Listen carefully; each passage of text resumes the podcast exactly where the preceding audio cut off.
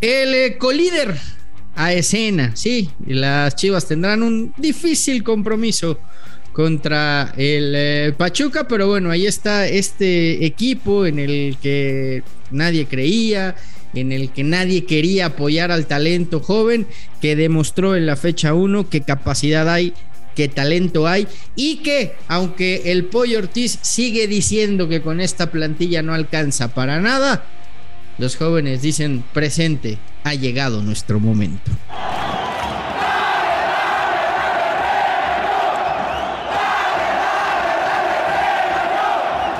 Amigos de los dos grandes, quiero que graben este momento, quiero que graben este podcast y que lo tengan bien recordadito porque ya están prácticamente metidos a la mitad de la Minerva, festejando porque en la jornada uno ganaron.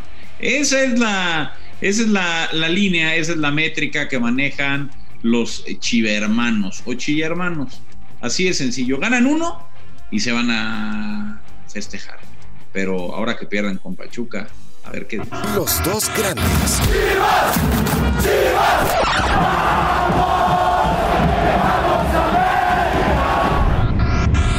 Un podcast con Fernando Ceballos y Raúl El Pollo Ortiz, exclusivo de Footbox. Hola, ¿qué tal? Y sean todos bienvenidos a los dos grandes. Imagino que, que- el discurso del Pollo Ortiz ya cambió. Imagino que, que ya cree que con este equipo se puede competir. Y además, Pollo, posible que se venga el debut del Piojito Alvarado. ¿eh? ¿Cómo estás, Fer? Fuerte abrazo para ti, para toda la banda. Pues no, no, no, no cambia, porque digo, le hubieran ganado a Tigres 3 a 0, a Monterrey, a Cruz Azul, al América, Santos, O al Puebla, ¿no? a Pachuca. No, no, al Puebla no, porque el Puebla los elimina de la liga. Ok, No ha pasado, entonces yo creo que al Puebla no, no podrían haberle metido tres. Pero qué rápido, qué rápido. Ustedes son muy volubles. Los chivermanos son muy volubles. Tú eres muy voluble. O sea, un día no, no crees en Marcelo Micheleaño, estás molesto porque no traen refuerzos, vende humo con lo que de, con eso de que Irizar nada más iba al tapatío y que no lo contrataron. Ah, ¿dónde jugó Irizar en su debut, Pollo, por cierto? Ay, la vendedera de humo, Fer jugó Ahí está. Buen tapatío, pero a ver, ¿quién te dijo aquí, antes que nadie, que iba a venir Pablo Irizar al Guadalajara? Tú. Esa fue exclusiva tuya y hay que, hay que poner, hay que, hay que darte el crédito porque fue tuya. Ya después todo el mundo se Ok. la, la agarró de los dos grandes y, Se, y se la quisieron adjudicar, pero fue tuya. Se fue tuya. Ahora, ¿quién tiene más información de cómo llegó Pablo Irizar? Yo. ¿Por Tú, qué? Porque claro. lo- porque lo tengo claro. La negociación entre Guadalajara y Dorados era por Pablo Irizar y con Pablo Irizar hablaron para que fuera jugador del Guadalajara. Pero claro, como lo, lo anunciaron en Tapatío y como luego entrena con Tapatío y tal, ahora el jugador contento, contento no, no debe de estar, ¿eh?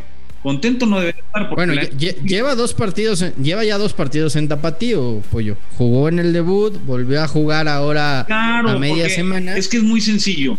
Pablo Irizar no es de la partida inicial que va a utilizar el Guadalajara en sus partidos. A ver, tampoco vamos a vender muy, no vamos a decir que Paolo es el jugador que, que Guadalajara necesitaba para salir campeón. No, tampoco vamos a vender ese humo. Pero es un jugador al que contrataron para entrar, para entrar al equipo de Guadalajara. Pero como salieron con su mafufada de que iba al tapatío, no pueden arrancar el torneo y meterlo, meterlo siempre a la banca de Chivas y no mandarlo al tapatío. Se tienen que tragar sus palabras un ratito. Va a meter un par de goles más, seguramente, o va a participar y van a decir, ay no, ahora sí ya se lo ganó, lo necesitamos más en Chivas y lo van a subir. Es una cortina de humo, pero bueno, no importa. Aquí lo verdaderamente importante es que ustedes ganaron, están contentos y eso me da mucho gusto. Y ahora van a tener un partido de mayor exigencia. Incluso ¿Tú te crees este, este discurso de que con la cantera alcanza, que, que teniendo canteranos con eso es suficiente? Hay una inversión importante, ¿eh? cerca de 8 millones de dólares lo que invirtieron en, en cantera, en desarrollo de jugadores, y sí se empieza a ver en el primer equipo, ¿eh? o sea, hoy, hoy, hoy cada vez ves más futbolistas que están llegando. Pero le, le falta refuerzos a este Chivas, ¿A- habría que apurar en este cierre de mercado. Claro que habría que, que- apurar. A ver, a Guadalajara no le sobra nada. O sea, si algo no le sobra es plantel al, al Guadalajara.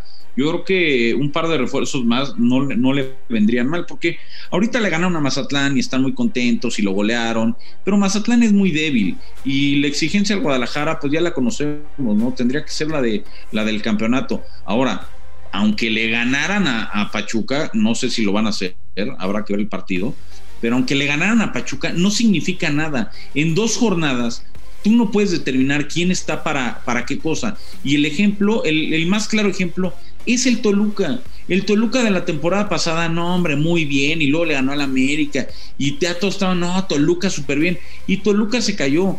O sea, el punto es la constancia. La constancia, Fer, es la que te termina dando el papel de candidato no candidato, más allá de quien es candidato natural. Que Guadalajara, por historia, tendría que ser candidato natural, pero por los últimos 10 años no puede ser candidato natural, a excepción de lo de, del torneo de Matías Almeida. Entonces, aunque le ganen a, Pachuca, no significa que los jugadores ya están, que esto, porque empezaste tu verbo diciéndole y nadie confiaba en estos jóvenes. ¿Cómo? Entonces, por un partido ya confiamos. Ahí está Marcelo Michele Año diciendo que, le va a callar la boca a los escépticos. No, bien. habíamos muchos escépticos en este proyecto. O sea, ya no eres escéptico, ya le crees todo a Marcelo Michele. Y dio un golpe de autoridad en su debut. Un golpe de autoridad. O sea, no, no me, un golpe de autoridad eh, lo podrían dar si le ganan 3-0 al Pachuca. Ahí sí te voy a decir, ¿sabes qué? La neta, empezaron muy bien, están jugando muy bien, están siendo contundentes y poniendo su portería en cero. Ahora, ¿qué va a pasar si pierde 2 a 0? ¿Cuál va a ser tu discurso? ¿Cuál va a ser el de Marcelo Michele Año? Claro que necesitan jugadores, por favor, Fer. Con esto a Guadalajara no le da para ser campeón. Es materialmente imposible que salga campeón con este plantel. Oye, por cierto, y, antes de, seguir con el tema, Chivas, ¿Por qué le acomodaron el calendario al AME y segunda semana y no juegan y descansan y tienen tiempo y pueden preparar? ¿Por qué siempre pasan estas cosas con el América? ¿Tú crees que América, ¿tú crees que América quiere descansar? O sea, ¿de verdad lo crees? Pues yo creo que sí, pollo. es, una semana más de trabajo, ¿no? Si América hubiera sido lo que, una semana más de trabajo. Coño, tuvieron seis semanas para trabajar. No necesitan más semanas para trabajar. O sea, además, todavía te la compraba, todavía te la compraba si América fuera local. Es visitante. El que manda es Mazatlán. ¿Sabes de quién es Mazatlán? De TV Azteca. Pero si Mazatlán jugó la semana pasada en Chivas en Guadalajara, ¿por qué? ¿Por qué tendría que aplazar su partido?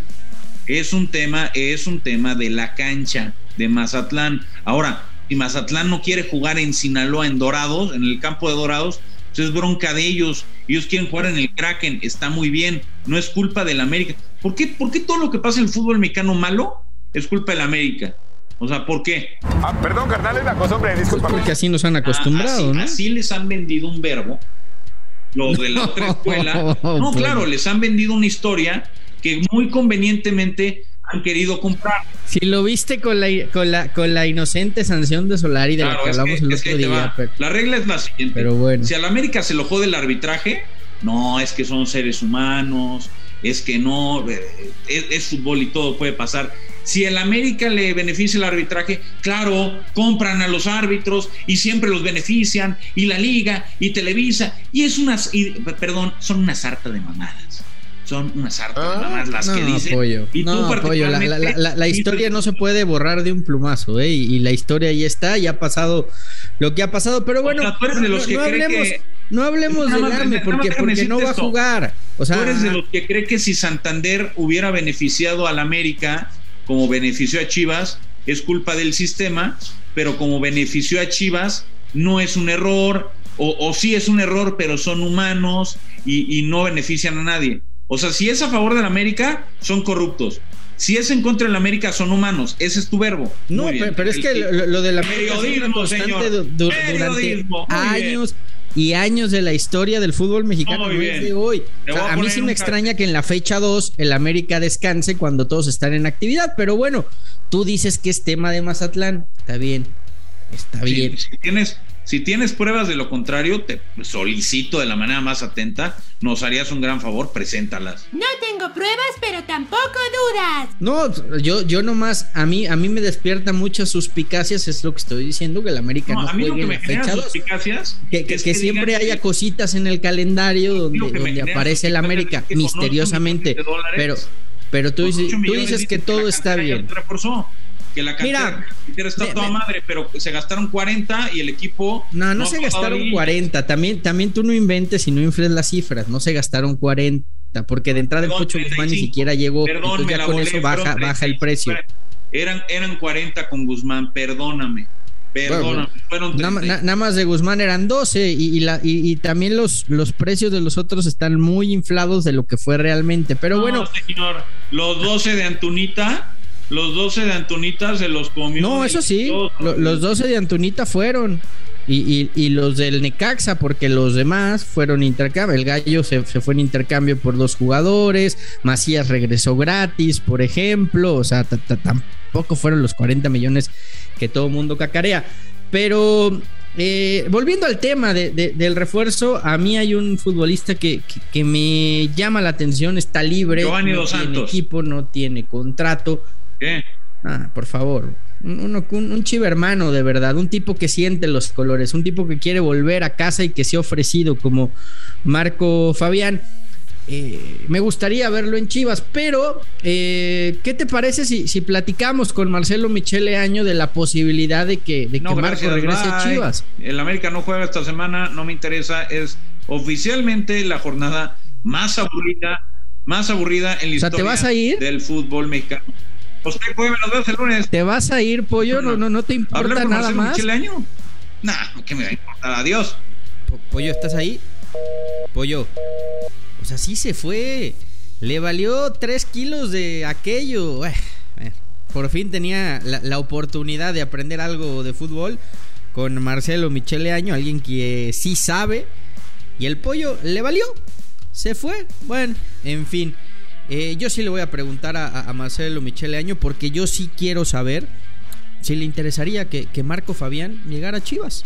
Hola Marcelo, buenos días. Eh, quería preguntarte eh, concretamente por, por Marco Fabián, ¿y te gusta como jugador? ¿Encajaría en tu, en tu sistema, en, tu manera de, jugar, de ver el fútbol? Gracias. Conozco de hace muchísimos años, me tocó estar en el 2012 aquí en Chivas y él estar aquí en un gran momento.